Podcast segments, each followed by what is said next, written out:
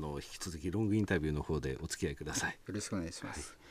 え社長ですね先ほど中期経営計画のお話をいただきましたが、え資料の中にですねローカライゼーションというものがありまして、はい、こちらのところをですねちょっとあのご説明いただければと思うんですけれども。はい。えー、ローカライゼーション、まあ、簡単に言いますとこれ現地化するという、ね、意味になりますが、ローカルになるはいあのまあ、例えばあのデジタル機器と、はい、えー、まあ、一番簡単なあの身近な例で申し上げますとあ、まあ、iPhone との、まあ、スマートフォン、えーまあ、iPhone にしてあの iPhone にしますと、まあ、アップルさんが、はい、えー、アメリカで、えー、アメリカで作られた、はい、あの機器になりますけれども、えー、今度はまあアメリカから例えば中国、韓国、それから日本に、えー、機器をこう輸出する場合には当然、えー、その国で、えー、書かれた、はい、えー、言語の、まあ、取扱説明書とか、ね。はい、今度はあの実際の機器の中身ですね、はい、えー、画面自体もえー、日本語で書かれたり中国語で書かれたり、えー、韓国語で書かれたり、まあ、そういう作業を行うことを、えーまあ、翻訳、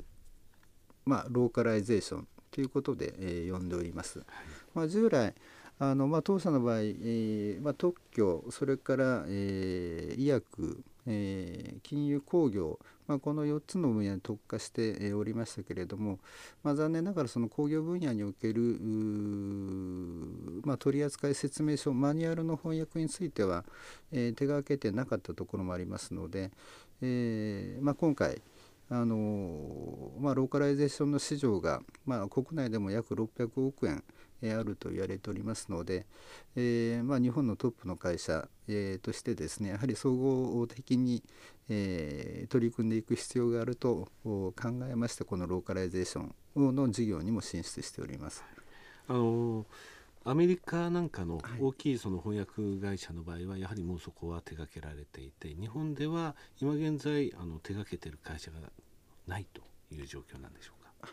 えー、主にこのローカライズという分野では、はい、あのまあ、海外のいわゆるその IT 関係の、はい、えー、大手の会社のが、まあ、海外から、えー、日本市場に、はい、えー、製品を、えー、輸出する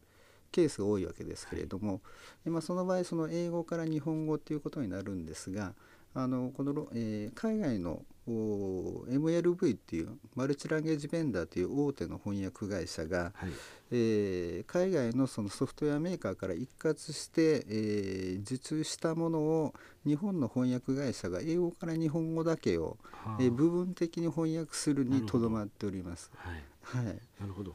それで今回、えー、御社の中でそういうローカライズの、えー、技術実績を積み上げていって日本のメーカー電機メーカーとか機械メーカーが外に行くときに、はい、日英の部分でそこの部分、まあ、取説明せよ、はい、そういった部分を受け負いたいとい。うことなんですね。はい、これあの将来的には他の言語英語だけでなくですね他の言語への対応もまた受注とかそういった方向を目指しているということなんですが。あの英語からあ例えばヨーロッパ諸言語、はい、英語から、えー、アジア諸言語の受注も目指して、えー、進んでいきたいと思います。そうですね。今取説見ますといろんな言葉で書かれてますからね、はい、それをあの丸々その引き受けられるような形になりたいと。いうことですね、えー、ターゲットとしてはやはり日本の電気機械メーカー、はい、それから情報通信ですね、はい、情報通信の方あの今やはり東アジアの方に活発に出ていこうとしていますので、ね、はい、ニーズは十分、えー、大きいというふうに思います。はい、でえー、話はコロッと変わるんですが、はい、えー、社長のですね人となりといいますかあの非常にあの、えー、入社をされたのは1992年ということで、あの決してそんなずっとあのこの会社にいたということではないんですね。そうでございますね。はい、社長あの社会人としては、はい、初めはどういう関係の会社に勤められたんでしょうか？それでなぜまたこの翻訳の世界に入ってきたかというところ。はい。えー、新卒で、えー、大阪の、えー、はい、通信設備工事会社、えー、に入社いたしまして、まあ、その会社では、えー、海外通信工事の、えー、バックオフィス的な、えーまあ、国内の支援業務、えーまあ、その後、え、人事部の方に移動いたしまして、まあ、人事、え、教育採用関係の担当業務をしておりました。でえーまあ、海外工事、はい、ということで、えーまあ、海外の会社との、まあ、契約書それから、えーまあ、通信工事に関する技術資料、まあ、あのかなりのその英文の資料があったんですけれども、まあ、私もその技術者のお手伝いとしてですねあの業務の傍ら、えー、翻訳の作業をすることもありまして、はい、まあもともとあの大学が、えー、外国語を専攻していたこともありまして、はい、えー、まあ、そういう語学には興味があったんですけれども、えーまあ、ただあのどうしても大量な、えー、文章になりますと、えー、会社内で翻訳できませんので、えーまあ、外部のその会社に発注するケースもあったんですが、まあ、その本社のような会社に発注するということですね。はい、あのそうですね。翻訳会社に発注することもあったんですが、まあ、その時にあ、まあ、こういうその、えー、技術翻訳産業翻訳をする会社があるんだということを初めて知ってですね、はいまあ、その後、えーまあ、その業界でやってみたいということで、えー、飛び込んできたわけですけれども。はい転職されたということですね。はい、で1992年に入社されて代表取締役になられたのは2001年、はい、9年で大統領になられちゃったんですね。はい、でその後の上場が2006年ですけれどもあの社長がですね非常にその上場に向けて強い意志を持ってえ会社を引っ張ってきたというふうにお伺いしているんですがやはりその上場にかけたというか上場への思いっていうものはどういうことだったんでしょうかね。はい、はいあのまあ、翻訳業界で、えーまあ、最初の上場ということになったわけですけれども、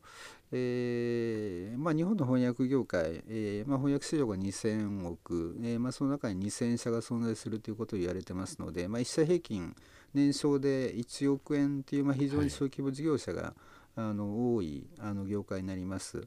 でまあ、どうしてもその、えーまあ、日本の企業がグローバルに展開するために必要な業界それからまあ海外の、えー、製品が、まあ、日本市場に、えー、入ってくるために必要なあの存在であるわけですけれども、まあ、なかなかその翻訳業界というのが、えー、世間一般で認知されてないということをまあ強く感じておりまして、えーまあ、当社がその先弁となるべくですねあの、まあ、翻訳業界の中であの最初の、まあ、上場会社にはい、なることができたわけですけれども。2006年に上場されてですね、はい、え丸6年というところですね、はい、やはりあのオンリーワンのその上場企業ってあのこの番組のシードさんとかですね、はい、コンタクトレンズの会社って身近にありながら実は上場会社がシードさんだけなんですよね。あの同じようにその翻訳っても決してそのあの遠くにあるものではないと思うんですけれども翻訳業っていうのは面白いですね上場企業としては唯一というところですねこれからも業績見させていただきたいと思いますので、はい、またあのこの番組にお越しいただければと思います。はい、えー、本日はあの、えー、図書カードまでいただきましてどうもありがとうございました。えー、それではですねここら辺でロングインタビューの方を締めさせていただきます。ありがとうございました。本日は証券コード2483ジャスダックスタンダードに上場されている翻訳センターさんにお越しいただき代表取締役社長でいらっしゃいます東郁夫様にお話をお聞きしました。ありがとうございました。ありがとうございました。